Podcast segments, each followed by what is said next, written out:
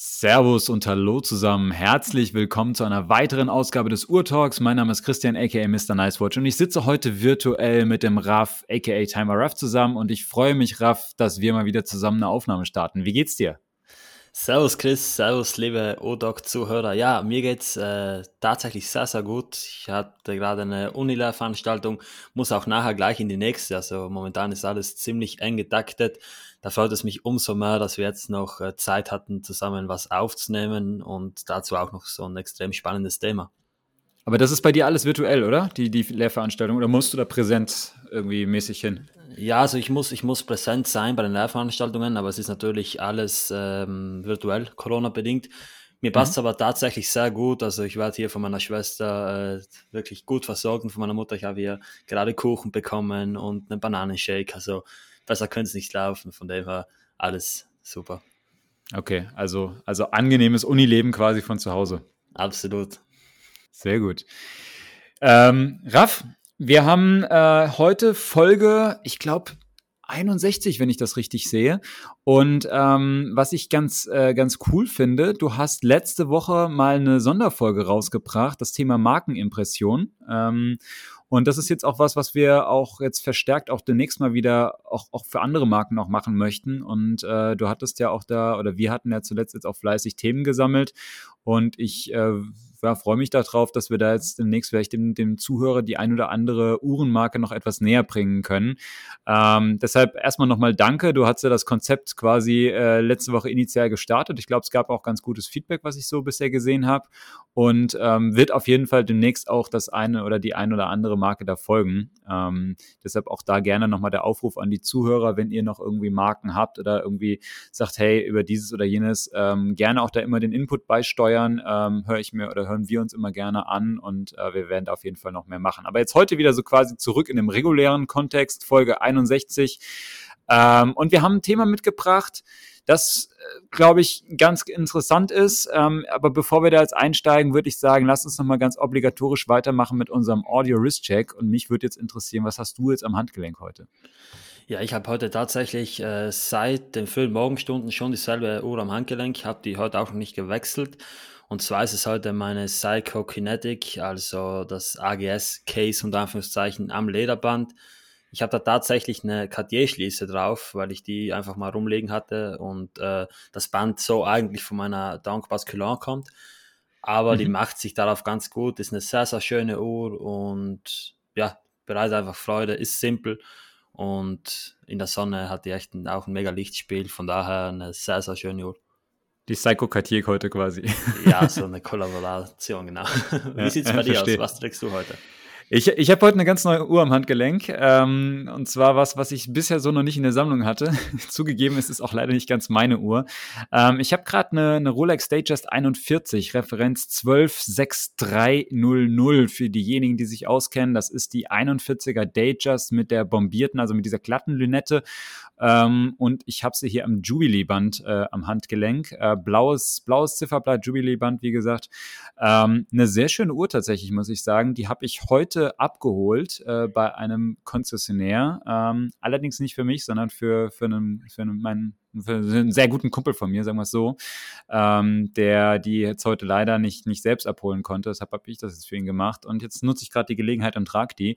Äh, ich war am Anfang ein bisschen skeptisch. Also ich mag die, die 41er Datejust gerne, äh, finde die schön, aber ich bin nicht so ein Freund von dieser glatten Lünette. Also ich finde dann eigentlich immer diese Weißgold, diese geriffelte Lünette einfach deutlich schöner, deutlich stimmiger, auch gerade zum Jubilee-Band. Aber jetzt am Handgelenk gefällt sie mir tatsächlich im Moment relativ gut und äh, ja, bin schon ein bisschen, bisschen neidisch, dass ich die gleich auch wieder abgeben muss äh, heute Abend, wenn ich sie ihm dann vorbeibringe.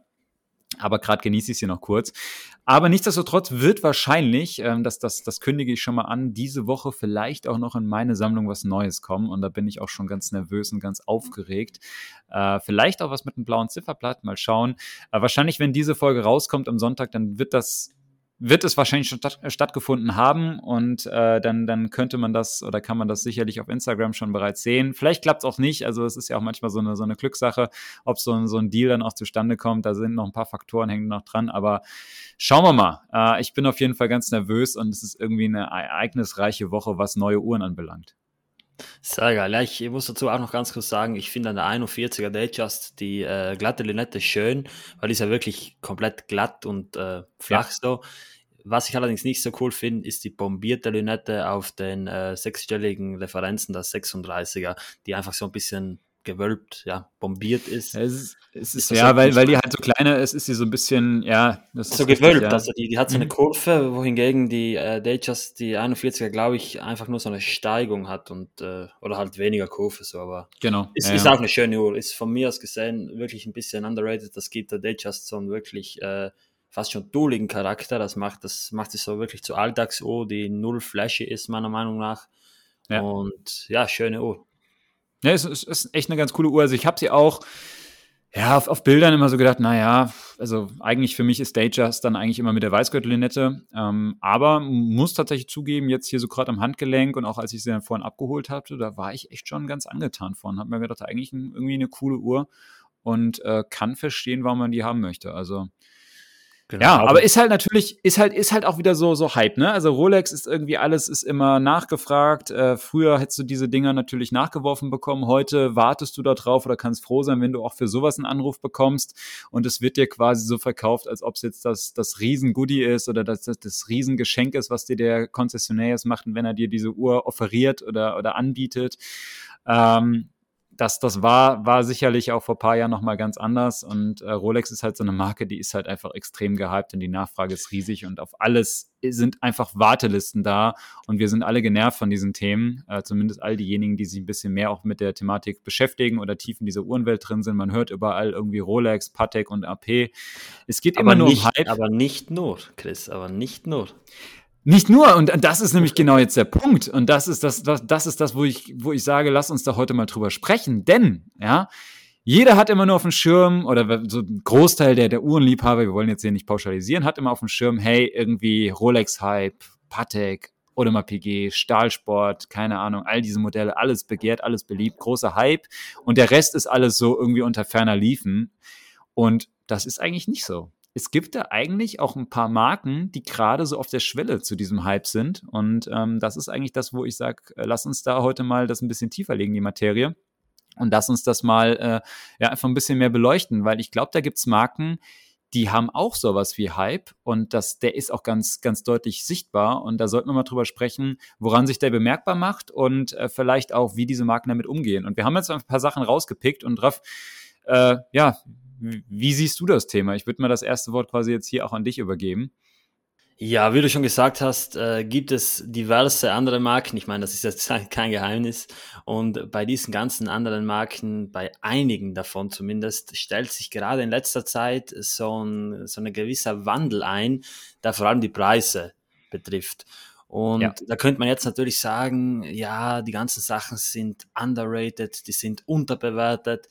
Und ich habe da von einem guten italienischen Sammlerkollegen äh, vom Leben Chaka ein Zitat gelesen, der hat geschrieben, die ganzen, die ganzen äh, Sachen, die jetzt so ein bisschen Aufmerksamkeit bekommen, die sind nicht underrated. Die sind keineswegs unterbewertet. Was allerdings der Fall ist, dass die ganzen anderen Geschichten einfach maßlos überbewertet sind. Da muss ich zustimmen. Und ich finde, dass irgendwie gewisse Uhren, wenn man sich jetzt mal die ein oder andere Stahl-Dreizeiger-Uhr ansieht, dass da natürlich eine gewisse Überbewertung stattfindet, wenn man sich mal vor Augen hält, was man denn im Endeffekt bekommt. Und äh, genau deswegen finde ich es gerade jetzt interessant, dass äh, andere Marken so ein bisschen im Kommen sind, können wir fast schon sagen. Äh, ob das jetzt überall nur Grundlage eines Hypes ist oder, oder ob es sich äh, dabei um mehr handelt, das, glaube ich, werden wir in den kommenden Minuten gemeinsam herausfinden. Was sagst du dazu? Ja.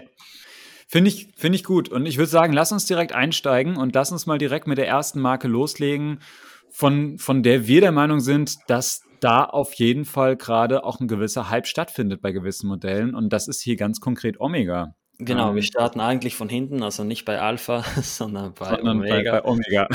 genau, Chris, erzähl uns mal, was geschieht momentan bei Omega?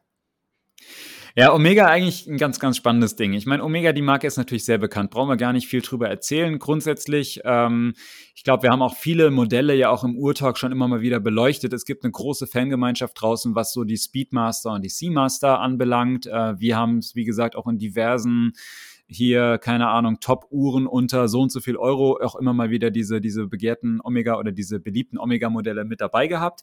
Ähm, nichtsdestotrotz war Omega eigentlich auch immer dafür bekannt, dass du hier äh, Schnäppchen machen konntest, dass du hier einfach eine, eine Uhr, gerade wenn du sie gebraucht kaufst, deutlich unterm Listenpreis bekommen konntest. Aber was wir jetzt merken, ist, dass es einfach hier gewisse Modelle mittlerweile gibt, wo du Wartelisten hast und auch nicht, nicht ganz knappe und wo Uhren einfach deutlich über den Listenpreis äh, gehandelt werden. Und äh, ganz vorne mit dabei ist im Moment das augenscheinlichste Beispiel die neue Speedmaster äh, Snoopy ähm, die, die letztes Jahr vorgestellt wurde. Also die, äh, diese Jubiläumsuhr äh, Silver Snoopy Award, 42 Millimeter. Wir hatten, glaube ich, damals sogar hier so eine, in einer Uhrtalk-Folge die Uhr etwas ausführlicher besprochen drauf. Ich glaube, das haben wir sogar wir zusammen gemacht, wenn ich mich noch richtig dran erinnere. Ja, genau. Ähm, die Variante mit diesem wunderschönen Gehäuseboden, wo so ein kleiner Snoopy in seiner Raumfähre quasi durch das Weltall fliegt. Ähm, die Uhr hat zum Beispiel jetzt einen Listenpreis von 9.400 Euro. Ja, ist an sich ist natürlich für eine Speedmaster jetzt auch keine, keine günstige Speedmaster, muss man, muss man fairerweise sagen. Aber, und das ist jetzt eigentlich das Spannende bei der ganzen Geschichte, wenn man sich mal anschaut, wie die jetzt gerade gehandelt wird auf dem, auf dem Graumarkt, ne, und jetzt gucke ich jetzt hier einfach mal ganz klassisch auf Chrono 24. Da liegt die günstigste jetzt in Europa bei einem, bei einem spanischen Händler bei rund 26.000 Euro und das geht dann hoch bis über 30.000 Euro. Ja, 32 haben wir hier sogar eine. Also Wahnsinn. Also wenn man sich das mal überlegt, ne, die Uhr kostet 9000 und wird jetzt hier gehandelt für rund das Dreifache. Also Faktor 3. Das ist nicht nur wie bei einer Rolex Daytona, sondern das ist, also wo du so Faktor vielleicht weiß ich nicht, 2,2 oder 2,3 oder sowas hast, sondern hast du hier so das Dreifache, was du quasi zahlst für diese Uhr auf dem Graumarkt. Das ist Wahnsinn. Andererseits hört man dann auch zum Beispiel immer wieder gerade von, äh, von Omega-Konzessionären, dass sie da unglaublich viele äh, Warte- oder unglaublich lange Wartelisten bereits auch haben für die Uhr. Ich weiß sogar noch, als sie damals eingeführt oder vorgestellt wurde an dem Tag, da bin ich sogar noch nachmittags dann direkt eine Stunde nach Vorstellung äh, in die Omega-Boutique hier in Frankfurt und habe gesagt, hey, weil ich finde die cool, ich, ich hätte diese Uhr gerne. Und äh, haben sie mir gesagt, also ich, ich dachte, ich bin unglaublich früh, ne? Ich dachte, die Chance wird schon gut sein, so eine, eine dann zu bekommen. Und er sagte mir, ja, das ist zwar nett, dass sie jetzt da sind, aber wir hatten jetzt in der ersten Stunde schon irgendwie rund 50 Anrufe oder sowas gehabt. Also wo wirklich Leute, alle haben sich auf diese Wartelisten setzen lassen. Und Raf, du hast ja auch ein paar Einblicke, glaube ich, äh, hinter die Kulissen eines Omega-Konzessionärs. Ich, ich, vermute mal, dass auch da ähm, die, die Nachfrage recht hoch sein wird. Und das ist schon, finde ich, spannend. Ja, also ich meine, es ist nicht verwunderlich, weil die vorherige Snoopy war ja oder ist über die letzten Jahre ja auch ein unglaublich collectible Item geworden, also unglaublich viel Nachfrage ist. Äh, nichtsdestotrotz ist es, glaube ich, auch für Omega nochmal eine besondere Situation, einfach zu merken, hey, da, da rennen dir quasi Leute gerade die Bude ein und wollen genau diese Uhr haben. Ja, genau. Also ich äh, habe damals schon mitbekommen von meinem äh, befreundeten Händler, dass die erste Snoopy, beziehungsweise nicht die erste, sondern die ähm, vorhergehende Snoopy, irgendwie zwei Wochen im Laden rumlag. Niemand wollte die. Und jetzt wird die, glaube ich, auch schon gut fünfstellig gehandelt. So. Und jetzt bei dieser Version ähm, soll es wohl ähnlich sein. Also uns wurden da zwei zugesichert, also diesem Händler. Und äh, ja, mal schauen. Also das wird relativ lange dauern. Ich weiß bei der Apollo 8, glaube ich, dass es auch bei der irgendwie extrem lang gedauert hat, bis die, bis die dann im Laden äh, ankam. Und man muss sich mal vor Augen halten, es ist ja kein limitiertes Pro Modell. Also es ist ein Lim Limited Production Run. Das bedeutet, äh, es wird nur für eine gewisse Zeit gebaut. Es ist aber keine nummerierte, limitierte Edition. Und dass die dann bei den Preisen so krass anzieht, das finde ich wirklich äh, beachtlich. Man muss aber dazu sagen, also aus meiner Perspektive geht es bei den Uhren halt ganz, ganz viel um schöne Sachen, um Ästhetik und die Uhr, die sieht einfach wirklich gut aus und wenn man sich gerade mal das Caseback ansieht, das ist einfach etwas, das man bei modernen Uhren nur noch selten sieht. Also früher hat man das ja relativ oft gesehen, auch mit äh, teilweise äh, ziemlich unter Anführungszeichen interessanten äh, Motiven, aber ja. dass man das heutzutage äh, noch auf einer Uhr sieht und dann auch noch wirklich so gut umgesetzt zum Thema passend, das äh, glaube ich, ja, das, das steigert natürlich irgendwo die, Be die Begehrlichkeit. Mhm. Ja, aber genau, und das ist, das ist eigentlich das, das Spannende, was du gesagt hast, weil ich weiß noch, als sie dann vorgestellt wurde, da haben dann viele gleich gesagt, naja gut, die ist nicht limitiert und sicherlich wird die, äh, wird da schon Nachfrage da sein, aber die wird nicht so hoch gehandelt werden, da nicht limitiert und dann werden, werden ja mit der Zeit alle Anfragen gedeckt werden können und so weiter. Und jetzt sind natürlich die, die ersten ausgeliefert, jetzt so ein gutes halbes Jahr später. Ähm, die, die landen jetzt auf dem, auf dem Gebrauchtmarkt werden zu horrenden Preisen verkauft und die werden auch wirklich, es ist jetzt nicht nur, die werden nicht nur zu diesen Preisen angeboten, sondern die werden de facto auch zu diesen Preisen verkauft. Also das ist auch so. Ja, also vielleicht jetzt nicht unbedingt für 30, aber für 25, 26 gehen die schon gut und gerne weg. Das ist, das ist kein Thema. Da finden sich Leute, die diese Uhren dafür nehmen. Und das ist schon interessant und da sind wir schon so ein bisschen auch in der Richtung, was man sonst halt so jetzt von, von, wie gesagt, von Rolex oder so kennt, wo du halt eigentlich nicht limitierte Modelle hast, die, ähm, die die rein theoretischen Massenprodukt sind, wenn gleich auch hier so ein spezielles Massenprodukt, ja, ähm, und wo einfach eine so hohe Nachfrage ist, dass du einfach die, die doppelten oder den dreifachen Listenpreis sogar für diese Uhr verlangen kannst. Und das, das finde ich schon spannend. Und das von der Marke wie Omega. Also finde find ich super interessant. Und wir haben noch ein zweites Beispiel auch. Ähm, und zwar ist das jetzt die, die neue ähm, Ed White, also die mit dem Kaliber 321. Die wurde ja so ziemlich genau vor einem Jahr oder im Januar 2020 äh, vorgestellt. War, glaube ich, das erste Release, glaube ich, sogar im letzten Jahr so von einer größeren Uhrenmarke. Äh, auch darüber hatten wir, glaube ich, damals hier im Uhrtalk recht ausführlich gesprochen. Und das ist eine Uhr, ich müsste jetzt mal schnell gucken. Ich glaube, Listenpreis sind knapp 14.000 die wird auch über Liste gehandelt. Also zum Beispiel auch das ist ganz spannend. Ja, also meine, hier ist es, dass das Werk ist so recht außergewöhnlich. Äh, das wird, die wird auch nicht in so hohen Stückzahlen gefertigt, aber auch die ist nicht limitiert. Und wenn ich jetzt zum Beispiel mal schaue, wie sie jetzt hier inseriert ist, bei zum Beispiel auch wieder bei Chrono 24, da liegen die günstigsten bei rund, ja, so 15.000, also so guten Tausender über Liste. Und die teuersten gehen dann hoch bis in den Bereich 17, 18, 19.000. Ich glaube, hier gibt es sogar ein, zwei sogar, die an die 20.000 angeboten werden. Wie gesagt, ist immer die Frage, ob sie dafür dann wirklich auch weggehen. Aber ich würde mal sagen, so mal gut und gerne 2.000 Euro über Liste bei dieser Uhr auch das ist schon, schon Wahnsinn. Und auch auf diese Uhr gibt es Wartelisten. Und auch da, diese Uhr ist mittlerweile einfach sehr schwer beim, beim Konzessionär so zu bekommen. Ja, also da, sie wird ja sowieso recht selten produziert von Omega.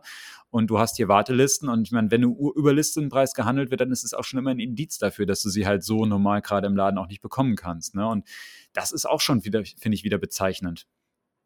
Genau. Ich weiß nicht, hast ja du da noch ein paar Insights von, von, dem, von deinem Konzessionär, den du da hm. gut kennst? Also ich weiß, ich weiß, dass Omega bei dieser 321er das äh, AMG-Prinzip unter Anführungszeichen so ein bisschen adaptiert hat, dass sie pro Kaliber einen Hersteller, beziehungsweise ja, ein Mensch baut ein Uhrwerk. So, diese Philosophie. Ja, genau. Also ich persönlich finde sie ein bisschen teuer, muss ich ganz ehrlich sagen. Ähm, vor allem, weil ich eben auch ein bisschen die Situation bei uns hier so kenne. Ja, die Speedmaster an sich war immer eine coole Uhr, die wirklich accessible war so. Aber ja, ich glaube, die wird sich dennoch gut verkaufen. Und ich meine, das sieht man ja auch an den aktuellen äh, Angeboten. Ich äh, habe gerade vorhin eine gesehen, die für 17.000 Euro installiert wurde. Und das ist schon krass so. Also äh, ich, ich gönne so mega wirklich, weil die Uhren faktisch Substanz haben. Die sind nicht nur irgendwie künstlich äh, gehypt oder so, sondern die haben Substanz. Natürlich muss man sich da so ein bisschen die Frage stellen. Also ich, ich rechtfertige so eine teure Uhr immer dahingehend, und das ist ja auch eigentlich äh, der Way to do, wenn man sagt, dass eine 10.000 Euro 10.000 Euro kostet, dann muss da irgendwo Wertschöpfung von 10.000 Euro drin sein. Ob das jetzt im, im, im, äh, also im Fall von, von Materialkosten oder von Arbeitsstunden da reinfließt, das ist ja im Endeffekt egal.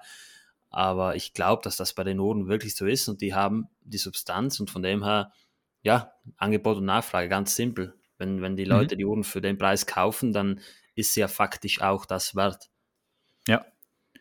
So, und jetzt kommt, kommt noch das dritte Beispiel, was ich jetzt auch noch zu, zu Omega habe. Und zwar, wenn wir uns wirklich mal die ganz normale äh, Speedmaster anschauen. Mal die ganz normale Moonwatch Professional, die jetzt äh, dieses Anfang diesen Jahres vorgestellt wurde, jetzt beispielsweise mit dem Hesalit Class, ne, hat jetzt einen Listenpreis von 6.100 Euro Und äh, auch dort habe ich jetzt von mehreren Konzessionären gehört, dass es, also klar, die sind jetzt auch teilweise erst in ihr Leben gekommen, ja, das muss man dazu sagen.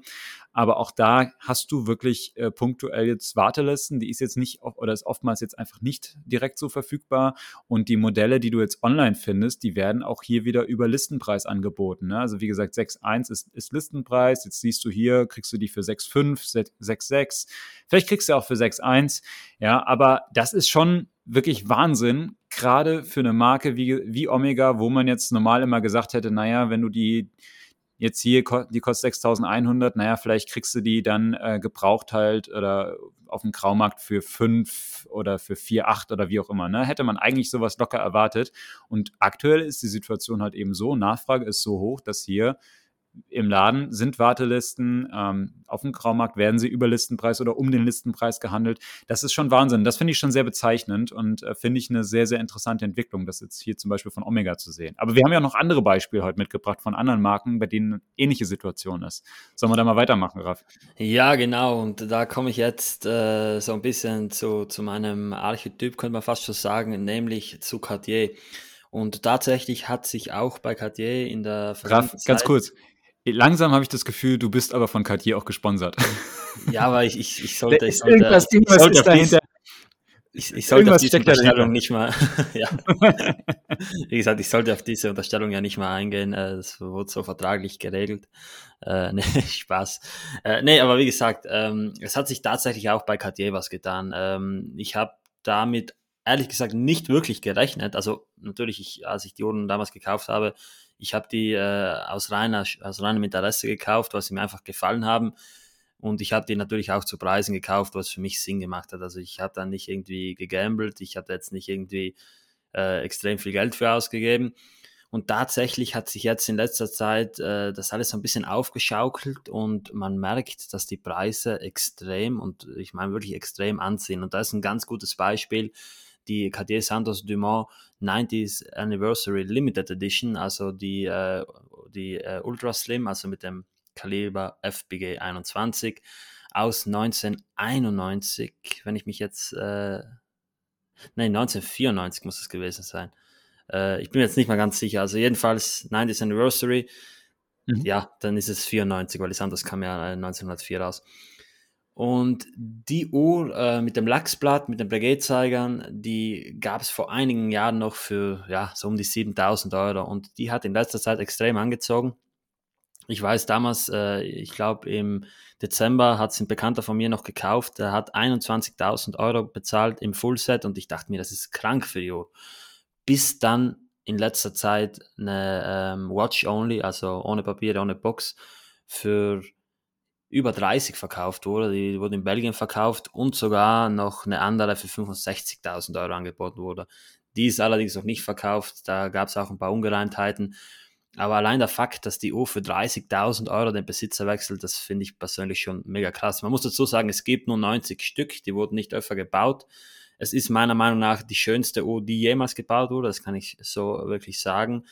Und das äh, spiegelt sich natürlich auch bei den ganzen äh, anderen Ohren so ein bisschen ab. Also generell merke ich, dass Cartier einfach so ein bisschen einen neuen Schwung bekommt, auch durch die neue Geschäftsführung, die ja die mhm. ganze Marke so ein bisschen jünger aufbaut. Man sieht es ja mit der neuen Pascha, mit der neuen Santos, die sind ja auch wirklich, äh, also die verkaufen sich so ganz gut.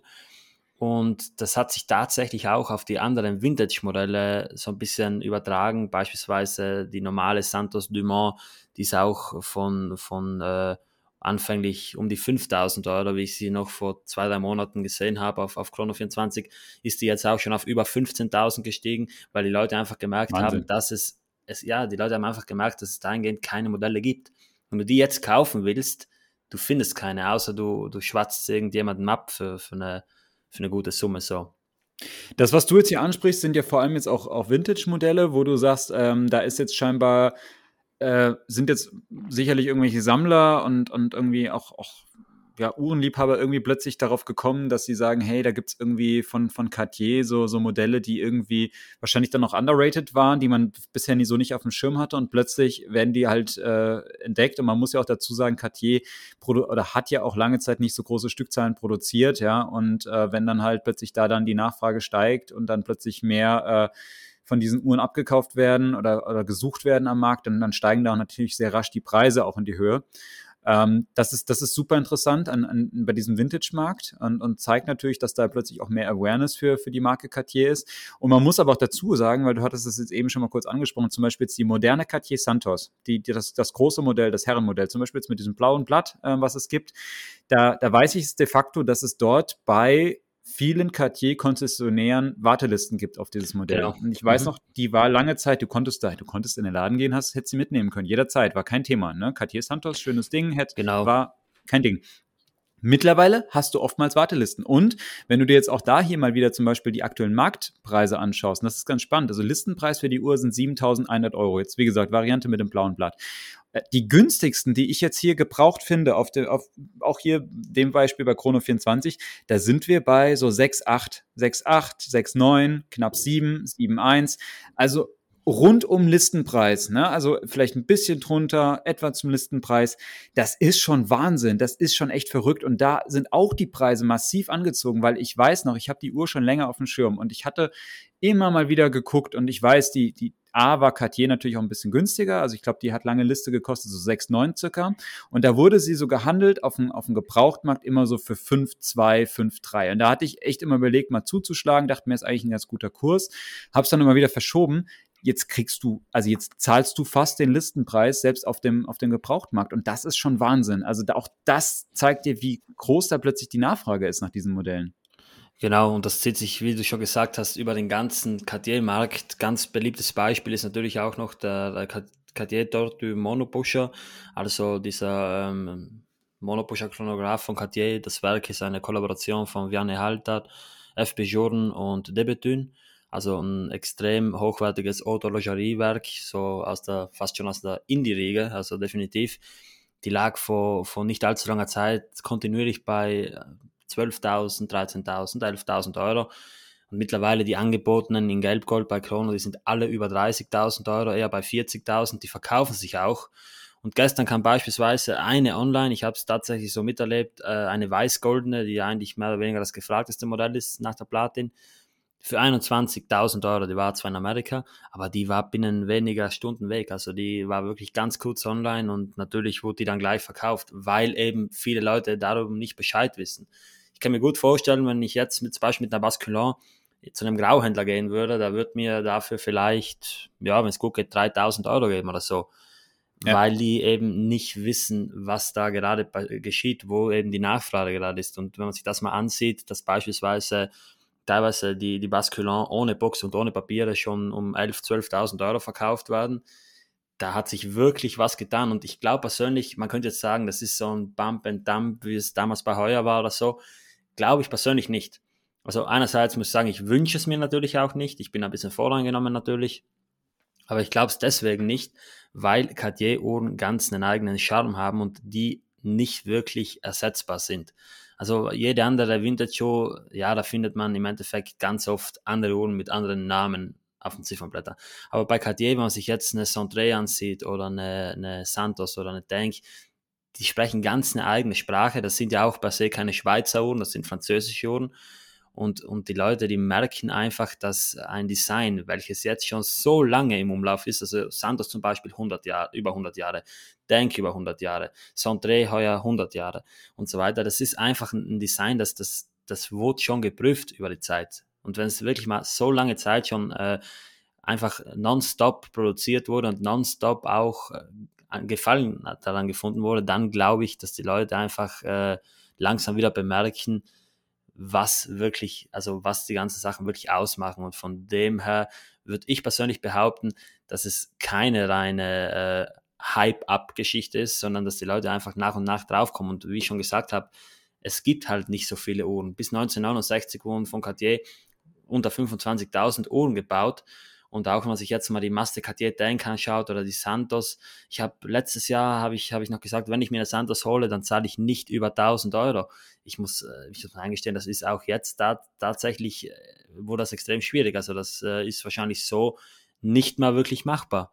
Die günstigsten, die man mhm. jetzt sieht, sind noch so bei 1500 um den Dreh mit, mit ordentlich verhandeln, aber es hat alles angezogen, auch, auch die anderen Denkmodelle. Und ich, ich finde es persönlich gut, weil, weil ich die Uhren natürlich äh, sehr liebe und auch das ganze Design und die ganze Historie der Maison schätze.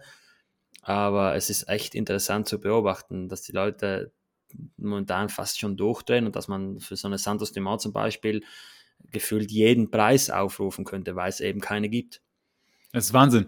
Also das ist halt, das ist halt das Spannende. Wir können auch gleich noch mal ein bisschen mehr auf die Gründe zu sprechen kommen. Jetzt auch nicht nur speziell bei Cartier, sondern auch vielleicht auch allgemein. Ne? Vielleicht gibt es ja auch übergreifend, auch wir haben ja noch ein paar andere Markenbeispiele jetzt hier äh, da parat. Vielleicht gibt es ja da Gemeinsamkeiten von diesen Marken. Können wir, können wir aber gleich noch mal drauf zu sprechen kommen. Ähm, aber es ist natürlich unglaublich interessant zu sehen, dass da halt plötzlich so eine Situation entsteht, wie man sie halt zuvor ehrlich gesagt immer nur von diesen Paradebeispielen so extrem kannte. Ne? Also du hörst immer wieder die Stories von den Leuten, die halt schon seit Jahren irgendwie zum Beispiel Rolex-Modelle sammeln ne? und sagen, naja, früher, ich konnte die doch immer alle haben ne? und ich habe doch, dann habe ich halt mal irgendwie, keine Ahnung, selbst gebraucht, habe ich die dann unter Liste gekriegt und dann hat man gedacht, naja, ich warte noch ein bisschen und ich gebe nicht mehr als so und so viel aus und dann plötzlich sind die Preise so gestiegen, dass ich die Uhren jetzt gar nicht mehr kriegen kann und so weiter. Und jetzt schilderst du zum Beispiel aus, aus der Cartier-Sicht, der auch schon lange auf diesem Cartier-Thema drauf ist, das gleiche und sagst, naja, naja, eigentlich mittlerweile, ich kriege dieses oder jenes Modell gar nicht mehr zu diesem Preis, was ich eigentlich vorher immer nur bereit gewesen wäre zu zahlen, ne? weil einfach die Nachfrage plötzlich so hoch ist und die Modell oder die Preise so durch die Decke gegangen sind. Also das ist schon sehr, sehr interessant. Und wie gesagt, Omega hatten wir eben auch ein, das, das Beispiel. Ähm, Jetzt würde mich mal interessieren, du hast ja bei Cartier so ein bisschen mehr Einblicke, weil du da sehr nah natürlich an diesem ganzen Markt dran bist. Ähm, Weißt du, wie die Boutiquen das handhaben? Ich, ich, also auch vielleicht mal ein ganz extremes Beispiel äh, ist ja diese Geschichte rund um diese äh, London Crash. Ähm, kannst du ja vielleicht auch mal ein bisschen was erzählen, wie das da ist mit dieser Uhr. Ähm, für all diejenigen, die die nicht kennen, die sieht so ein bisschen aus wie so eine verunfallte äh, gecrashte Cartier einfach, ja, irgendwie so zusammengecrashed. Ähm, und da ist ja wohl auch diese, diese Situation ganz extrem, was Wartelisten und so anbelangt. Gibt es jetzt, glaube ich, auch nur in dieser Londoner Boutique oder so, aber weißt du, wie Cartier das allgemein handhabt mit Wartelisten? Vielleicht auch, wie es kon konkret auch bei diesem Modell jetzt auch ist? Also mir wurde seitens Cartier gesagt, dass es definitiv schon Wartelisten bei der Santos gibt und bei der Crash ist das natürlich nochmal eine ganz andere Sache. Also die aktuelle Crash, die wurde äh, vor einiger Zeit neu aufgelegt. Ich weiß nicht genau, ich glaube vor zwei Jahren oder vor einem Jahr oder vor drei Jahren, ich bin mir gerade nicht sicher. Jedenfalls gibt es die Uhr nur in der Bond Street in London, also da, wo die Crash so ihre Ursprünge hat. Und die Uhr kostet äh, meines Wissens nach aktuell so um die 32.000 Euro und die wird einmal pro Monat ausgeliefert. Ich habe einen guten Bekannten in der äh, Boutique in London, also in der Bond Street, hat mir gesagt, momentan äh, Wartelisten sind geschlossen. Also man hat da so gesehen wirklich keine Chance. Ich glaube mal gehört zu haben, dass nur 60 Uhren ausgeliefert werden. Und ähm, ja, also es ist, es ist ganz, ganz krass. Die Crash, die ist sozusagen das wirkliche äh, Flaggschiff von Cartier was jetzt gerade diesen ähm, Preis so anbelangt. Also natürlich gibt es noch andere, aber äh, vom, vom, vom ganzen, von der Begehrlichkeit ist die Crash unangefochten. Man weißt du, sagen, Bitte? Ganz kurz, weißt du, ob es da wirkliche Wartelisten gibt oder läuft das dann irgendwie per Zuteilung an gute Kunden? Ich ähm, glaube, da, da gibt es wirkliche Wartelisten. Also ich, ich, ich äh, kenne zum Beispiel den, den Roni, also Roni Madwani, der hat seine schon vor einiger Zeit erhalten. Und auch so Leute wie Eric Kur oder so, die haben ihre Uhren erhalten. Also das sind natürlich die ganzen Top-Tier-Kollektoren.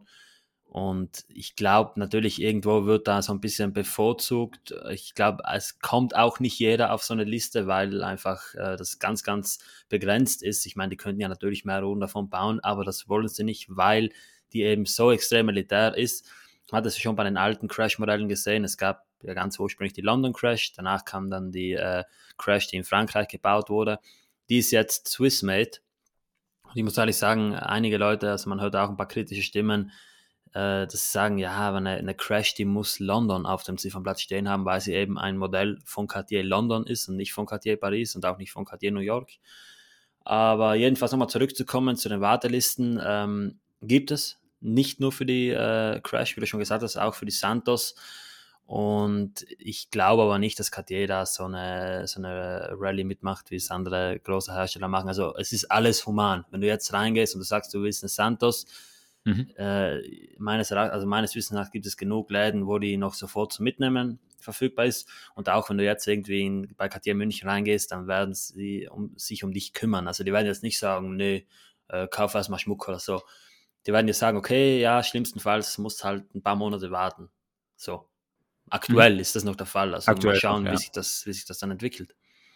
Aber allgemein halt, wie gesagt, in, in interessant halt, ne, dass wie, wie sich da auch innerhalb von kurzer Zeit eigentlich die Situation so extrem verändert hat. Ne? Und ich muss schon echt sagen, was man ja sehr stark am Uhrenmarkt merkt, dass er die letzten Jahre massiv angezogen hat. Also auch, wenn ich noch überlege, als ich am Anfang in dem Hobby drin war oder angefangen habe mit dem Hobby, da war es halt irgendwie so, äh, ja, da, da, da, konntest du vieles noch einfach so haben. Ne? Und auch Rolex Stahlsportmodelle waren im Schaufenster erhältlich und jetzt ist ja sowas heutzutage unvorstellbar oder wenn, würden dir die Leute in den Laden einrennen. Ähm, und jetzt merkst du einfach, dass sich das gerade ausweitet auf andere Marken. Aber ich glaube, das sind so diese Gründe, kommen wir gleich nochmal drauf zu sprechen. Ähm, sollen wir noch, wir haben ja noch weitere Beispiele, Ralf, sollen wir nochmal weiter durchgehen?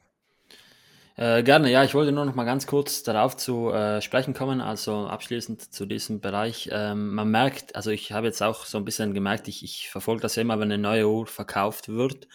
Und man merkt einfach, dass die Uhren, die jetzt auf den Markt kommen, von anderen Sammlern sind. Weil natürlich, wenn jetzt für eine Platin Santos Dumont äh, Preise jenseits der 20 beziehungsweise für die äh, Anniversary jenseits der 30.000 äh, aufgerufen werden, dann habe ich auch schon mit einigen geschrieben, die gesagt haben, ja, schöne Uhr, echt faszinierend, wie dünn die ist und mega cool und so, aber nicht für den Preis. Also wenn man da sagt, so, so Preise, dann, dann ist das schon krass. Ich selbst habe gar nichts vorzuverkaufen. Also für mich sind die Uhren einfach äh, so ähm, perfekt. Ich, ich hätte da nicht, nichts anderes gern. Aber ich merke einfach, dass ganz viele Leute jetzt an dem Punkt sind, wo sie sagen, okay, äh, das momentan ist ganz, ganz krass und wenn die Marktsituation das so hergibt, dann verkaufe ich auch, weil ich eben nicht so an den Uhren hänge. Und beneidenswert. Ja, def definitiv, definitiv. Also es ist, es ist echt schon es, es ist natürlich für die Leute cool, die halt frühzeitig auf sowas oder auf diesem Trip drauf waren und das frühzeitig vielleicht erkannt haben oder einfach auch für sich die Uhren gekauft haben, weil sie, weil sie da einfach Spaß dran hatten und, und sich dafür begeistern konnten, so wie du zum Beispiel jetzt für Cartier. Ich meine, die, die Leidenschaft, die, die ist ja wirklich schon lange da und natürlich ist es dann auch cool zu sehen, wenn dann plötzlich so ein Hype so, so sage ich mal, so reinkickt und man dann davon natürlich in gewisser Weise auch profitiert, ja, weil du dann, weil dann plötzlich deine Sammlung auch mehr wert ist oder du plötzlich gewisse Stücke in der Sammlung hast, die, äh, ja, für andere jetzt einfach nur noch sehr schwer zu bekommen sind. Das ist natürlich immer cool. Aber es hat auch Schattenseiten. Ähm, auch da möchte ich gerne nachher nochmal kurz drauf, äh, drauf zu sprechen kommen. Ich würde mal kurz zu einer nächsten Marke rübergehen, ähm, wo ich das auch schon seit längerer Zeit irgendwie beobachte und feststelle, dass da gerade so ein Hype anfängt reinzukicken. Und das ist jetzt so ein bisschen ähm, ein bisschen höheres Beispiel, da sind wir jetzt bei, bei Vacheron Constantin. Ähm, wir haben ja auch schon mal äh, viel über deine Overseas gesprochen, die du zum Beispiel hast. Aber man muss auch allgemein sagen, dass diese Overseas-Reihe gerade innerhalb des letzten Jahres eine extreme, äh, einen extremen Anstieg an Nachfrage erlebt hat. Und ähm, sowohl die erste Generation, die du hast, als auch die zweite Generation und jetzt auch die aktuelle Modellgeneration, die sind in, innerhalb des letzten Jahres auf dem Gebrauchtmarkt, auf dem Graumarkt äh, massiv im Wert gestiegen. Also ähm, weiß jetzt nicht genau, äh, wie, wie viel äh, deine jetzt gekostet hast. Wirst du wahrscheinlich jetzt hier im Urtag auch nicht, nicht ganz verraten wollen. Aber ähm, wenn man sich das mal anschaut, dass die jetzt aktuell teilweise über äh, 10, 11, 12.000 Euro gehandelt werden. Und ich glaube, du hast ein bisschen weniger gezahlt, äh, zumindest. Äh, und die waren vor paar Jahren noch wirklich deutlich niedriger, 4.000, 5.000 Euro, sowas, meine ich. Das, das ist auch schon massiv, was man da an, an Preisanstieg jetzt in den letzten ja, ein, zwei Jahren so gesehen hat, oder? Ja, also ich kann dazu sagen, ich habe mir die Uhr am 15. September 2019 zum ersten Mal angesehen. Ich habe äh, ja. gestern so das Foto gefunden und äh, da war es ein wirkliches Schnäppchen, aber ich wollte zu dem Zeitpunkt äh, das Geld einfach nicht ausgeben, weil ich ähm, ja, weil ich mit der Uhr erstens noch nicht ganz warm war, also ich, ich war noch nicht ganz d'accord, ich war mir noch nicht ganz sicher. Und dann habe ich mich noch mal ein bisschen informiert, habe noch ein bisschen nachgeschaut, habe dann dennoch die Schönheit in dieser Uhr erkannt und äh, ich, äh, ich liebe sie auch jetzt wirklich. Und dann hatte ich natürlich äh, nochmal Glück, dass mir der Verkäufer, das ist ein Sammler, der sammelt ganz viel Lolis Nadon, Jägerle Külte und auch eben ein bisschen so diese, diese Underdogs unter Anführungszeichen, dass er mir die da noch zum äh, selben Preis verkauft hat. Also ich habe äh, da echt äh, also ziemlich Glück gehabt, kann man so sagen. Und unabhängig vom Preis bin ich wirklich fasziniert, weil es für mich jetzt Natürlich bin ich wieder voreingenommen, aber ich würde jetzt nicht gegen einen Nautilus oder eine Audemars Piguet tauschen, weil die, wie sie so ist, vom ganzen Lichtspiel, von der ganzen Appearance, von, von der Flachheit und Anführungszeichen, ist die für mich echt perfekt. Und das Allerwichtigste, sie schwebt unter dem Radar. Die kann ich überall anziehen, egal wo. Keiner schaut mir aufs Handgelenk, keiner weiß, was ich trage.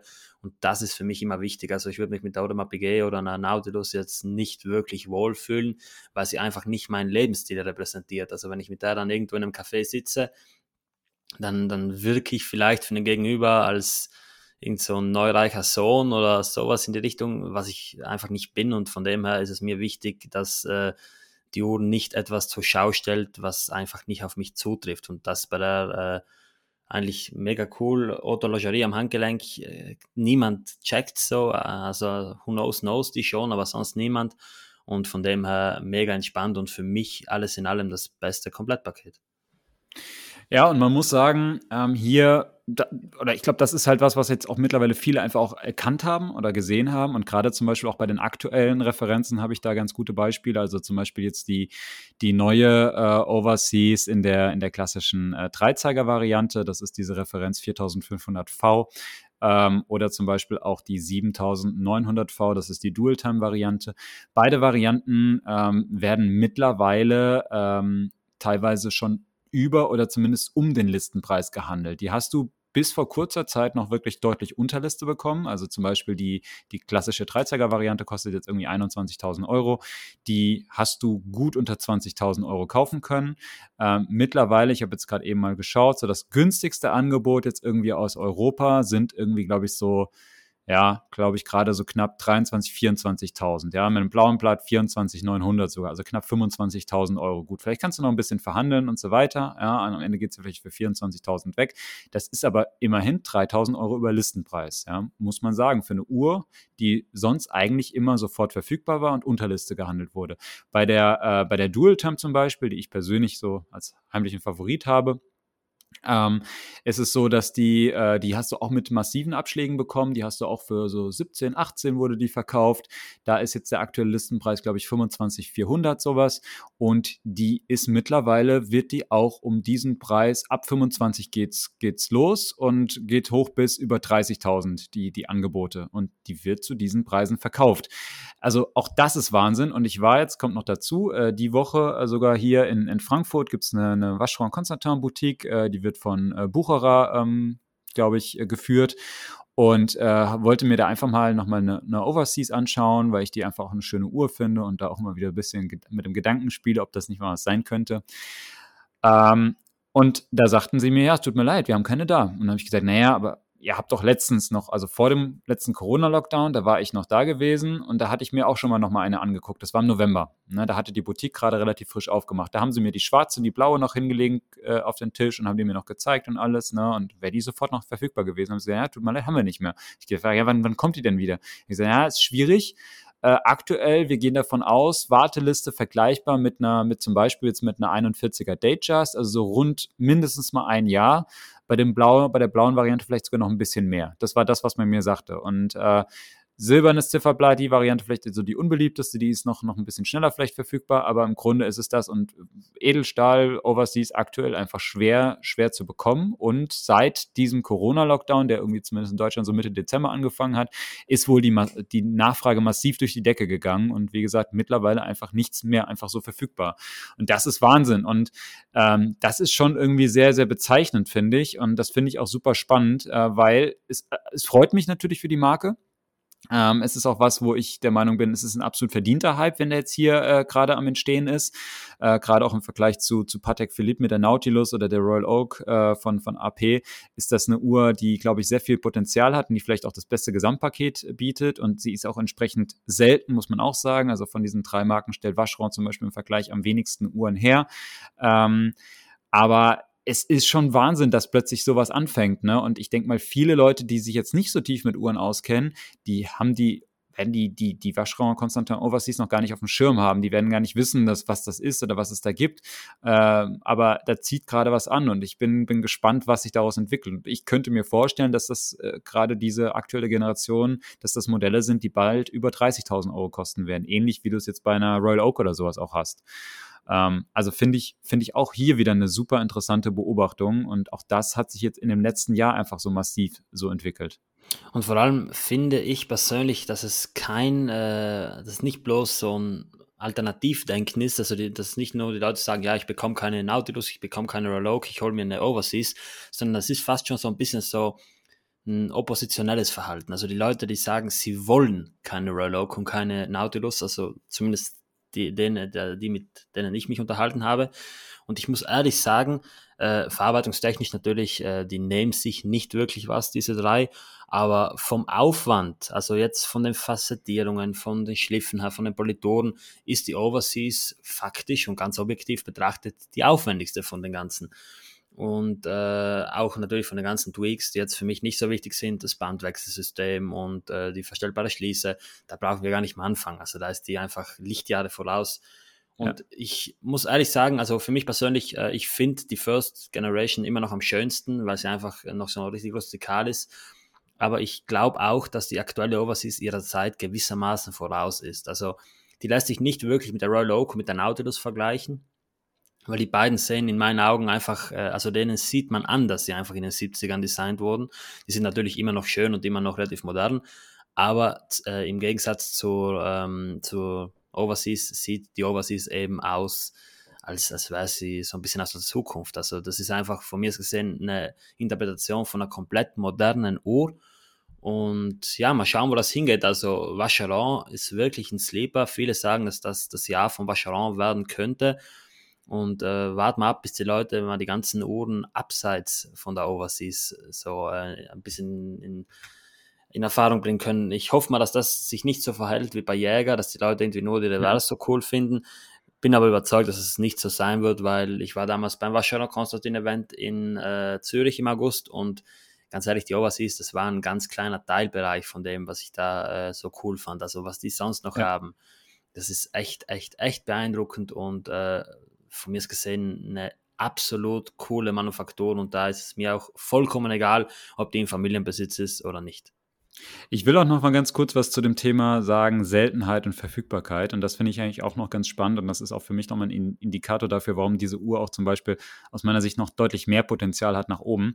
Wenn ich jetzt gerade mal gucke, ähm, die aktuelle Overseas ähm, mit dem, mit dem blauen Blatt aus der derzeitigen Generation. Wie viele Modelle sind davon aktuell sofort verfügbar bei Chrono 24? Ja, da komme ich jetzt auf acht Stück weltweit, die ich jetzt sofort kaufen könnte. Ne? Hast bei hätte, vielen hast hätte, du dann immer. Ich hätte 30 oder 40 gesagt, also jetzt aus rein, reinem Raten. Nee, deutlich, wirklich deutlich weniger. Also acht Stück sofort Verfügbarkeit. Ne? Das ist wichtig, weil viele Händler sagen, also steht dann dran, du kannst dann Anfrage stellen und so weiter und dann sagt er dir, es gibt's oder gibt's halt nicht und so weiter. Aber wirklich sofort verfügbar kann ich heute haben, sind es jetzt acht Stück. Im Vergleich dazu, die Royal Oak 15500, ja, jetzt, ich nehme jetzt nicht die Jumbo, ja, die noch ein bisschen außergewöhnlicher ist, sondern wirklich die, die Standard Royal Oak mit dem blauen Blatt 32 Stück. Und wenn man jetzt mal vergleicht, die, die Royal Oak 15500 ähm, wurde vorgestellt 2019, also vor zwei Jahren. Also gibt es jetzt zwei Jahre am Markt. Die, die Overseas, aktuelle Generation, wurde, glaube ich, eingeführt 2017 oder 18. Ich kriege es jetzt gar nicht ganz zusammen. Ich glaube, es war 2018. Ich glaube 17. 17. Also gibt es auf jeden Fall schon einen Ticken länger. Ähm, als, als, die, als die aktuelle Generation der Royal Oak, aber ist deutlich weniger verfügbar. Und das ist schon, schon auch bezeichnend. Das heißt, die Uhren sind in Summe auch ein bisschen seltener einfach. Es kann natürlich auch sein, dass die alle viel mehr noch in der Hand von irgendwelchen Sammlern sind und sowas, ne? Und irgendwie die, die Royal Oak gibt man eher mal ab. Würde ich jetzt auch mal bezweifeln. Ich würde sagen, würd sagen, dass es schon eine ähnliche Uhr irgendwie ist. Und das finde ich auch schon bezeichnend. Also das heißt, das Angebot ist auch geringer. Und ähm, dadurch hast du natürlich auch viel schneller so Auswirkungen am Marktpreis. Wenn dann plötzlich die Nachfrage steigt und es wenig Angebot ist, dann steigt natürlich auch der Preis viel schneller. Und also auch das fand ich eigentlich eine ganz interessante Beobachtung, das einfach mal äh, auch das mal zu vergleichen. Sie wurde tatsächlich 2016 eingeführt, sehe ich gerade. Und weil du gesagt hast, das mit der Jumbo, also das Pendant zu der Jumbo wäre ja dann die, ähm, die Weißgoldene mit den zwei Zeigern, die ja dasselbe genau. Jägerliche Kulte 920er Kaliber verwendet. Also ja. das ist nochmal ein bisschen eine andere Klasse. Ja. So, Raff, und ich, wir wollen es jetzt heute nicht zu lange ausdehnen, aber wir haben noch eine andere Marke, über die wir noch kurz sprechen sollten, wo es jetzt auch eine äh, interessante äh, Genau, und zwar eine Marke, wo man jetzt äh, so nach außen hin scheint es jedenfalls ein bisschen so versucht, einen Hype zu generieren. Ich lasse dich mal ganz kurz erklären, Chris, worum geht's? Ja, es geht um eine Marke, über die wir hier auch schon viel im Urtalk gesprochen haben. Ähm, unter anderem, weil wir oder zwei der Urtalk-Member, äh, namentlich Joel und Lukas, auch bekennende Fans dieser Marke sind. Und das ist Alang und Söhne. Also die einzige deutsche Uhrenmarke jetzt hier unter den äh, Marken, die wir jetzt heute hier genannt haben. Und zwar, ich, ich weiß nicht 100%, ob es wirklich so ist, aber ich habe das jetzt über mehrere Quellen gehört und das ist auch die letzten Tage und Wochen immer wieder so durch diese Social-Media-Welt gegeistert. Ähm, und zwar ist es wohl so, dass A. Und Söhne jetzt so diese Policy ausgegeben hat, ähm, dass du, wenn du eine Uhr über 50.000 Euro haben möchtest. Ja, das könnte zum Beispiel der 1815 Chronograph sein, äh, den Joel zum Beispiel so schön findet, äh, aber gibt es natürlich auch andere Sachen. Ähm, die gibt es nur als Application Piece. Das heißt, du musst quasi eine, einen Antrag stellen, eine quasi so eine Bewerbung bei deinem Konzessionär stellen, dass du diese Uhr haben möchtest. Und sie wird dir dann zugeteilt. Aber für diese Application, für diese Bewerbung musst du vorweisen können, dass du im Vorfeld schon bereits zwei A. Lange und Söhne Uhren zum, zum Listenpreis oder halt regulär beim Konzessionär gekauft hast. Also das heißt, äh, wenn ich wirklich eines dieser High-End-Pieces möchte oder eine dieser etwas teuren Uhren möchte, dann muss ich mich quasi bewerben und muss aber auch vorweisen können, hey, ich bin auch schon bestehender A-Lange und Söhne-Kunde und ich habe nicht nur eine Uhr gekauft, nein, ich habe zwei Uhren gekauft. Und das finde ich halt auch wirklich, äh, ja, also das ist mal ein harter Move natürlich. Also das ist auch mal ein krasses Statement, wenn es denn wirklich so 100% so von, von A-Lange und Söhne ist. Also es gibt, wie gesagt, gibt da diverse Berichte mittlerweile darüber. Ähm, und ich habe das jetzt auch äh, von, von mehreren Leuten jetzt so irgendwie erzählt bekommen. Falls das falls jetzt hier jemand zuhört, der zu Alang und Söhne gehört und sagt, hey, das, das stimmt nicht so ganz oder das ist anders, dann auch gerne melden. Ähm, wir, wir holen euch doch gerne auch mal hier eine Sendung oder eine Folge rein und, und diskutieren das mal. Aber fand, fand ich auf jeden Fall absolut bezeichnend und äh, ja, es wirkt ein bisschen so, als ob man da einen Hype ähm, forcieren möchte, sage ich mal. Und andererseits muss man aber auch sagen, und das ist halt auch das, was, was ich sehr stark merke, die Nachfrage nach Lange- und Söhne-Modellen, die steigt. Und äh, gerade so diese, diese Top- High-End-Pieces, die gehen extrem schnell weg. Und da gibt es sehr viele Sammler mittlerweile draußen, die genau diese Uhren möchten. Und wenn zum Beispiel irgendwas limitiert ist, dann ist es auch ruckzuck ausverkauft und auch sehr schwer zu bekommen. Also ich kriege das natürlich auch in meinem ta tagtäglichen Job immer wieder mit. Äh, ich habe da häufig Anfragen mittlerweile für, für A-Lang und Söhne-Modelle. Ähm, die die, die auch extrem schwer zu bedienen sind, weil, weil manche Uhren da wirklich auch richtig selten sind. Und da gibt es halt Sammler, die sind auch bereit, da wirklich mehrere hunderttausend Euro eben für diese Uhren auszugeben. Und da ist die Nachfrage da. Wie, wie siehst du das, Raf? Wie beurteilst du das Verhalten von Lange hier? Ja, ich, mich würde es jetzt mal interessieren, ob du da äh, so ein bisschen die Absicht dahinter siehst, dass die Uhren auf dem Graumarkt teurer werden. Weil was macht jetzt eine Person, die sagt, sie will einen 1815 Chronograph kaufen? Wenn ich jetzt keine zwei anderen Uhren bei lange gekauft habe und jetzt nicht einfach mal so mir nichts, dir nichts, eine andere mitnehmen kann, beziehungsweise zwei andere, dann muss ich ja den Graumarkt bedienen. Und wenn ich jetzt den Graumarkt bediene, dann äh, bin ich ja nicht allein damit, weil das andere Leute auch so machen werden. Und ich glaube, dass da so eine gewisse Absicht sein könnte, dass die Preise grau anziehen und, und die Leute dann eher dazu neigen, so dieses Spiel mitzumachen, weil ich stelle mir dann immer so vor, okay, es gibt bestimmt äh, Leute, die bei lange reingehen und die einfach so äh, Just Cause 1815 mitnehmen würden, also einen Chronograph. Und das wird dann ja zukünftig nicht mehr passieren. Weil, äh, nehmen, wir, nehmen wir mal an, ich bin jetzt irgend so eine Person, die einfach äh, mehr oder weniger unlimitierte Mittel hat. Ich gehe rein, finde die Uhr schön, zum Beispiel ein Turbograph im übertriebenen Sinne, und möchte die dann mitnehmen. Da sagen sie zu mir, äh, okay, es ist blödes Beispiel, aber dann sagen sie zu mir, ja, du kannst die nur mitnehmen, wenn du noch zwei andere Uhren kaufst. Hm. Ich kann mir gut vorstellen, dass gerade bei Uhren, die jetzt nicht eine halbe Million kosten, sondern bei Uhren um die 50.000, dass die Leute da äh, natürlich noch rational denken und dann sagen, ich, ich gebe die 50.000 für die schöne Uhr aus, die mir gefällt, aber ich will jetzt nicht noch zwei andere Uhren mitkaufen, äh, die ich nicht brauche oder so, nur weil ich ja. die andere sonst nicht haben kann. Deswegen, also ich, ich habe jetzt mal so Joels Reaktion ein bisschen mitbekommen, der ist davon ja ziemlich enttäuscht und ich glaube, dass es vielen anderen lange Fans da so geht. Das hat ja auch äh, auf Instagram wurde das mal äh, beschrieben, ich weiß es nicht mehr von wem, aber der generelle Tenor da war schon, dass die Leute so ein bisschen enttäuscht sind, vor allem diese wirklichen lange Fans, die die Uhren nicht nur kaufen, weil es irgendwelche äh, hohen Politiker sind mit, mit sehr, sehr guten äh, finanziellen Situationen, sondern einfach diese Fans, die für die Uhren arbeiten und äh, die dann so kaufen. Also ich, ich finde das persönlich äh, nicht so cool, wenn das jetzt wirklich sich bewahrheiten sollte. Also auf jeden Fall interessant. Ähm oder es wäre mal interessant, wirklich zu erfahren, was sich Lange und Söhne da davon verspricht oder warum sie das machen. Ähm, ich glaube, die offizielle Aussage, die ich irgendwie gehört hatte oder die so halbwegs offiziell weitergegeben wurde, ist irgendwie so, dass es äh, Zuteilungsgründe hat, dass man, also vor allem was diese Bewerbung anbelangt, dass man irgendwie äh, lange Fans weltweit irgendwie bedienen möchte und äh, wenn man dann quasi Bewerbungen reinkriegt, dann hilft das halt äh, besser, die Modelle zuteilen zu können und dass es dann eben nicht dazu führt, dass halt eine gewisse Uhr vielleicht keine Ahnung irgendwie bei einem Konzessionär landet, ähm, bei dem es jetzt gar keine Nachfrage gibt, aber woanders gäbe es halt gerade irgendwie einen Kunden. Also ich glaube, das ist diese Begründung, die ich zumindest gelesen hatte. Weiß nicht, ob das richtig ist. Ja, das ähm, habe ich auch was, gelesen. Was für mich ein bisschen dagegen spricht, ist dann aber, dass, dass das äh, dann geknüpft sein muss irgendwie an den Kauf von zwei anderen Modellen.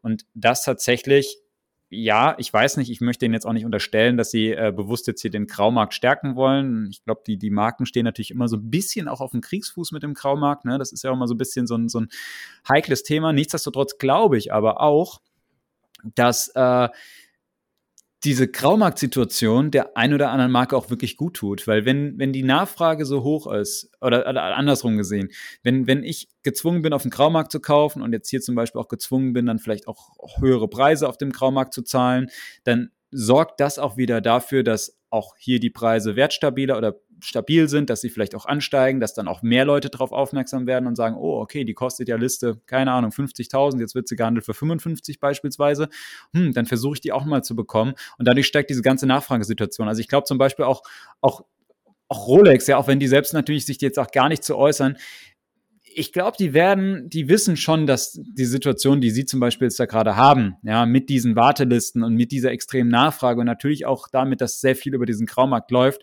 Ich glaube, dass, ich meine, das tut denen als Marke in Summe ja schon irgendwie auch ein bisschen gut, ne, dieser, dieser Hype, muss man, muss man ja auch sagen. Also es stärkt ja die Marke und es, es sorgt dafür, dass irgendwie allgemein dieser Hype auch hochgehalten wird. Und ich man, man, könnte, man könnte meinen, dass Lange und Söhne das so ein bisschen in diese Richtung forcieren möchte. Ich weiß nicht, ich möchte es ihnen nicht unterstellen, ich, ich kann es nicht beurteilen. Ich finde es aber wirklich interessant und es gibt ja auch wirklich diverse Modelle, die auch deutlich über Liste gehandelt wird. Ähm, ich glaube zum Beispiel diese ganzen, die, die ganzen Loom-Modelle zum Beispiel, genau, das ist was, da ist extrem hohe Nachfrage da und die sind echt richtig schwer zu bekommen und die gehen deutlich über Listenpreis weg. Ähm, ist Wahnsinn. Es ist wirklich Wahnsinn, ja. Ja, aber es macht so schon Sinn, muss ich ehrlich sagen. Also ich, ich habe das auch gelesen, hatte es jetzt gerade nicht präsent. Aber wenn die dann sagen, sie wollen die ganzen Uhren, äh, von mir ist gesehen, erst dann in eine Boutique schicken, wenn sich jemand beworben hat, okay. Dass dann eine gewisse Verbindlichkeit hergestellt werden muss über den Kauf von zwei anderen Uhren, beziehungsweise dem Sein des Bestandkundens. Ja, das äh, kennt man ja so auch von Ferrari. Aber ja, also wie gesagt, ich, ich hatte das so jetzt, äh, ich hatte nicht daran gedacht, das kann gut auch sein. Es ist natürlich besser möglich, vor allem bei den geringen Fertigungszahlen, die äh, Erlangen Söhne jetzt hat. Aber es ist halt eben auch so ein bisschen dieser, dieser ähm, negative Nebeneffekt, den das ein bisschen mit sich zieht. Aber natürlich für die Manufaktur selbst ist es aus, aus, äh, aus der Distributionsperspektive sicher optimaler, ja. Da würde mich auch interessieren, Raff, weil da sprichst du jetzt schon einen wichtigen Punkt an, dieser negative ähm, Aspekt, der da irgendwie so ein bisschen dranhängt. Dieses ganze Thema mit Wartelisten. Also wir haben jetzt ja vier Beispiele gehört von Marken, die irgendwie in gewisser Art und Weise Wartelisten haben, wo jetzt gerade irgendwie die Nachfrage anzieht, äh, Marken, von denen man das früher gar nicht so kannte und die man vielleicht jetzt gar nicht so auf dem Schirm hatte äh, oder vielleicht schon auf dem Schirm hatte, aber die man jetzt nicht mit, mit dem Thema Wartelisten und hoher Nachfrage verbunden hätte. Ähm, wie, wie bewertest du das? Weil ich glaube, das hat ja auch nicht immer nur positive Aspekte. Ich meine, natürlich ist ein gewisser Hype für eine Marke irgendwie förderlich und sie ist dann mehr im Gespräch und dadurch ein Hype kommen auch wieder neue Leute. Ne? Und das, wenn irgendwo viel Nachfrage ist, ist es genauso, wenn irgendwo eine lange Schlange ist, dann stellen sich im Zweifel andere Leute auch noch dran an und sagen, ich, ich möchte auch irgendwie da rein, auch wenn ich gar nicht genau weiß, warum das, das so, so toll ist zum Beispiel. Ne? Also das, das zieht ja dann immer auch, auch wieder neue Kunden an. Insofern glaube ich schon, dass es auch für eine Marke positive Aspekte hat. Nichtsdestotrotz kann sowas in der Wahrnehmung ja auch immer wieder umschlagen. Und ähm, ich habe jetzt zum Beispiel das Gefühl, bei Lange, das haben jetzt sehr viele so kritisch gesehen, äh, auch, auch zum Beispiel, wie das Extrembeispiel ist mit Rolex, auch da gibt es ja viele Leute, die sagen, sie sind einfach nur noch genervt von der Situation und sie haben keinen Bock mehr und, und sie gucken sich bewusst deshalb andere Marken an und gehen davon weg, äh, weil ihnen das diese ganze Politik mit, mit Wartelisten und wie das gehandhabt wird und dann wird das nur noch die besten Kunden und dann hintenrum läuft dann doch irgendwie was und so. Ähm, dass da viele Leute auch genervt sind. Und würdest du da das Risiko sehen ähm, für, für diese Marken, die wir jetzt besprochen haben, dass auch diese Marken sich zukünftig mit diesen Themen beschäftigen müssen, dass sie sich überlegen müssen, wie kriege ich es hin, dass meine Kunden eben nicht verärgert sind, dass sie, dass sie halt nicht irgendwie enttäuscht sind und weil sie jetzt halt lange auf der Warteliste stehen und der Wunsch vielleicht nicht erfüllt werden kann? Wie, wie siehst du das?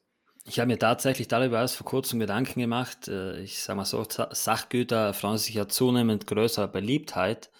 Und äh, ja, wenn jetzt irgendwas äh, x-mal hergestellt wird und die Nachfrage eigentlich immer größer wird, vor allem auch durch große Werbung in den sozialen Medien, dann wird es so kommen, wenn der Hersteller nicht irgendwie äh, den, ähm, ja, die Produktion ausbauen will, was ja bei so Geschichten nicht wirklich immer möglich ist, gerade bei so Handarbeitssachen. Von daher ich kann es mir gut vorstellen, also Vacheron, du hast es ja schon angesprochen, Cartier ist ebenfalls so, Omega auch. Also wir sind faktisch mhm. schon bei Wartelistensituationen. Äh, ja. Dieses typische Wartelistenmäßige, dass es wirklich eine Liste gibt, die von oben nach unten abgearbeitet wird, äh, das sei mal dahingestellt, ob es das so gibt. Bei, bei gewissen äh, Herstellern oder Betrieben sicher. Aber ich, ich, äh, ich, also ich, würde, ich, würde man, ich würde den Marken das wünschen, einfach deswegen, weil sie dann ein bisschen Aufmerksamkeit bekommen. Und ich glaube, dass eine zunehmende Nachfrage so ein bisschen in den Markt übergreifend auch dem Markt folglich gut tut. Weil wenn ich jetzt für jede Uhr auf der Warteliste stehe und ich bekomme eine, dann würde ich mal behaupten, dass ganz viele Personen äh, dann die anderen Uhren wahrscheinlich nicht mehr nehmen würden, wenn das jetzt mhm. äh, finanziell nicht ganz einfach zu handeln ist. Von daher gehe ich davon aus, dass es dem Markt ja irgendwo auch gut tut. Ich glaube, der reguliert sich bis zum Schluss ja auch so ein bisschen selbst. Und, und von dem her, also mich freut's vor allem deswegen, weil das bei mir wirklich so nicht beabsichtigt war. Also ich, ich wurde da wirklich so ein bisschen überrascht. Das, das ist ja alles eigentlich erst seit heuer so. Also seit 2021. Vorher war das ja alles so ein bisschen low-key. Und natürlich, äh, ja, mich freut's, weil, weil gerade jetzt nochmal in Bezug auf Cartier einfach äh, die, die Aufmerksamkeit steigt und ähm, wirklich die Leute auch so sich ein bisschen erfreuen und ich mich daran erfreue, den Leuten einfach so ein bisschen Content in die Richtung zu liefern. Von mhm. daher, ich glaube, das ist bei Vacheron und bei den anderen Marken auch so. Und ich finde es gut, dass einfach mal so ein bisschen die ganzen Leute so ein bisschen weg von den Platzhirschen kommen. Also das äh, Finde ich, find, find ich absolut auch gut. Also äh, ich bin auch, ich finde das super. Also mich freut das auch für diese Marken. Für alle Marken, die wir jetzt hier angesprochen haben, freut mich das wirklich. Äh, nichtsdestotrotz bin ich der Meinung, dass die Marken das sich natürlich auch genau beobachten oder genau beobachten müssen, sich das, diese Situation genau anschauen müssen und überlegen müssen, wie sie damit umgehen und wie sie darauf reagieren, eben um nicht die Kunden zu verkraulen, um eben da auch nicht irgendwie dann auch in ein negatives Licht auch zu kommen. Ja, weil, wie gesagt, Hype schlägt auch mal ein bisschen so in beide Seiten und dann beide Richtungen aus. Und ähm, das kann halt auch schnell zur Frustration führen. Das kann schnell dazu führen, äh, dass, dass Kunden verärgert sind, eben wenn zum Beispiel auch jetzt diese Kontaktpunkte mit dem Kunden, die zum Beispiel hochgradig natürlich dann über die Konzessionäre stattfinden, wenn die entsprechend nicht dort geschult werden. Ne? Also wenn ich jetzt genau. reingehe, äh, in die Waschraumboutique beispielsweise und ich möchte halt eine Overseas haben und ich habe das Gefühl, ich werde hier einfach abgebügelt, ja, und irgendwie so von wegen, es wird sich über mich lustig gemacht, jetzt mal extrem äh, gesprochen, weil ich jetzt nach einer Overseas frage und der Konzi lacht mich aus, so nach dem Motto und sagt, haha, jetzt bist du der 50. der heute schon fragt nach diesem Modell dann ist das, glaube ich, nicht gut. Dann, dann nehme ich die Marke nicht gut wahr. Ich nehme den Konzessionär nicht gut wahr, aber ich nehme auch die Marke nicht gut wahr. Und das wird sich auf diese Marke auswirken, auf meine Wahrnehmung dieser Marke. Und ich glaube, da muss man sehr genau sich als Marke überlegen, wie reagieren wir da oder wie gehen wir damit um? Wie schulen wir dann das Personal? Was ist dann die Voiceline und so weiter? Ne? Weil gerade in so einer Situation, wenn ich eigentlich gewohnt war als Kunde, dass ich vor einem, wie gesagt, vor einem halben Jahr oder vor vier, fünf Monaten saß ich bei dem Konzessionär hier und ich hatte zwei Modelle vorliegen, blau und schwarz. Ich hätte beide sofort mitnehmen können. Ich hätte beide auch kaufen können. Es wäre wahrscheinlich, wär, hätten, die sich gefreut, hätten gesagt, wunderbar, ja. Vielleicht hätte ich noch ein bisschen Rabatt gekriegt, weiß ich nicht, ja. Ähm, Mittlerweile ist es eben nicht mehr so. Mittlerweile sagen sie, naja, können Sie auf eine Liste schreiben, in einem Jahr vielleicht gibt es sie dann, ne? Und dann auch nicht beide im Zweifel. Also das, das ist schon, das ist ja komplett, äh, komplette Veränderung dieser Situation. Und da musst du überlegen, wie gehe ich als Marke damit um und wie steuere ich das und wie schaffe ich es, dass ich den Kunden dann nicht verärgere und wie schaffe ich, dass er, dass er trotzdem auf der, bei, der, bei der Stange bleibt und trotzdem zufrieden ist und das für ihn okay ist, genau. vielleicht auch jetzt sieben Monate zu warten. Und, und die Marke also das sehe ich als Herausforderung. Ja, und hm? die Marke muss meiner Ansicht nach halt auch ihre Sympathie bewahren, weil wenn ich mir das jetzt genau. mal so als Außenstehender ansehe, ich glaube nicht, dass Rolex sympathisch ist. Also natürlich, sie sind extrem erfolgreich und extrem beliebt, aber ja. ist, die, ist die Beliebtheit aufgrund der Marke oder aufgrund Nein. irgendwelchen, irgendwelches Hypes? Also ich würde mal sagen, wenn Rolex Status, Hype, jeden, Design, jeden verdient so, ja. Weil, wenn, wenn man jetzt mal Rolex, äh, wenn man die Uhren mal wegnimmt und sich nur mal den Betrieb anschaut, jetzt nicht den internen Betrieb, sondern nur die Marke, wie sie mit den Kunden umgeht. Ganz ehrlich, wenn das eine, eine, äh, ein Lebensmittelhersteller wäre oder ein Klamottenhersteller, da würde schon lange boykottiert werden. So. Mhm. Also von dem her hoffe ich mal, dass die anderen Marken da äh, sich so ein bisschen kümmern. Ich kann da auch noch ein gutes Beispiel nennen, von Cartier beispielsweise. Ich habe ja meine Bachelot im Service die haben sich jetzt bei mir gemeldet, haben gesagt, sie stellen mir einen kostenlosen Wertversand nach Italien, äh, einfach weil sie nicht wissen, die Geschäfte wieder aufgehen. Und ich meine, das ist schon Service, den glaube ich nicht, dass man den äh, anderswo so in die äh, Richtung Krone erleben würde. Von daher, ähm, das ist mal ganz wichtig, dass die Marke so ein bisschen sich nicht übernimmt und, und nicht in so eine super Position über den Kunden wandert, weil im Endeffekt ist es ja der Kunde, der die Marke erhält und nicht, und nicht andersrum. Von daher, mein Appell, kauft was euch gefällt, wie immer. Macht's nicht ja. anders. Raff, ganz kurz abschließend. Mich würde noch interessieren, auch von dir die Meinung, woher dieser Hype kommt. Also ich habe auch eine, eine eigene Theorie oder ich fange vielleicht mal ganz kurz an, aber ich glaube, da haben wir jetzt noch gar nicht so drüber gesprochen. Jetzt ohne, dass wir zu sehr bei pro Marke nochmal ins Detail reingehen. Aber ich glaube, was man bei allen Marken sieht, ist irgendwie, die haben alle für sich was Besonderes. Ne? Die haben irgendwie, es sind dann natürlich jetzt auch nicht pauschal alle Modelle in der Regel, ne? sondern sind halt oftmals auch ausgewählte Modelle, jetzt bei Omega beispielsweise, bei Vacheron auch natürlich. Ähm, Im Grunde war es ja bei Rolex auch bis zuletzt so, dass eigentlich nur gewisse Modelle diesen extremen Hype haben. Das hat sich jetzt natürlich nochmal verbreitert und so, aber ähm, es sind immer natürlich ausgewäh ausgewählte Modelle, sind oftmals so diese, diese Modelle, die irgendwie so die größte Strahlkraft haben. Und es sind im Grunde, sind es hier irgendwie bei alles Marken, die unglaublich viel Substanz dahinter haben, wo es irgendwie eine lange Geschichte gibt, eine lange Historie, die in gewisser Art und Weise vielleicht durch Design besonders sind, wie es bei Cartier ist. Ähm, Omega zum Beispiel ist eine Marke, die unglaublich viele Stories jetzt rund eben um dieses Speedmaster hat, ne? sehr emotional aufgeladener. Ähm, Vacheron natürlich jetzt auch bei zum Beispiel mit der Overseas. Es geht sehr viel um dieses Thema Design, was, was da sehr stark ist, was natürlich auch dann irgendwie sehr gut passt in dieses aktuell oder was aktuell einfach ein begehrtes, nachgefragtes Design ist. Ähm, also ich glaube, das sind, das sind schon verschiedene oder es sind alles Marken, die irgendwie so herausstechen und die ihre Sache sehr, sehr gut machen und hier Modelle haben, die natürlich auch wirklich richtig gut gemacht sind und wo jetzt einfach Leute erkennen, was da an Wert ist am Markt und äh, den man vielleicht bisher übersehen hat. Oder wie, wie siehst du das? Warum, warum ja, meinst du, dass da plötzlich diese, diese Nachfrage kommt? Erkennen ist auch schon das richtige Wort. Äh, ich muss jetzt nur noch ein bisschen schnell machen, weil ich gleich wieder in Uni muss. Äh, aber du hast es schon richtig gesagt. Ich glaube, dass ganz viele Leute, vor allem durch Rolex, in das Thema reinkommen. Bei irgendwelchen YouTubern, bei irgendwelchen Musikern gesehen. Dann natürlich der erste Gedanke, man merkt es ja auch, wenn man sich so ein bisschen ähm, auf Clubhouse oder so ein bisschen umhört. Das erste immer, welche Rolex kann ich kaufen? Welche Rolex? Welche Rolex? Wo Rolex? Rolex hier, Rolex da? So.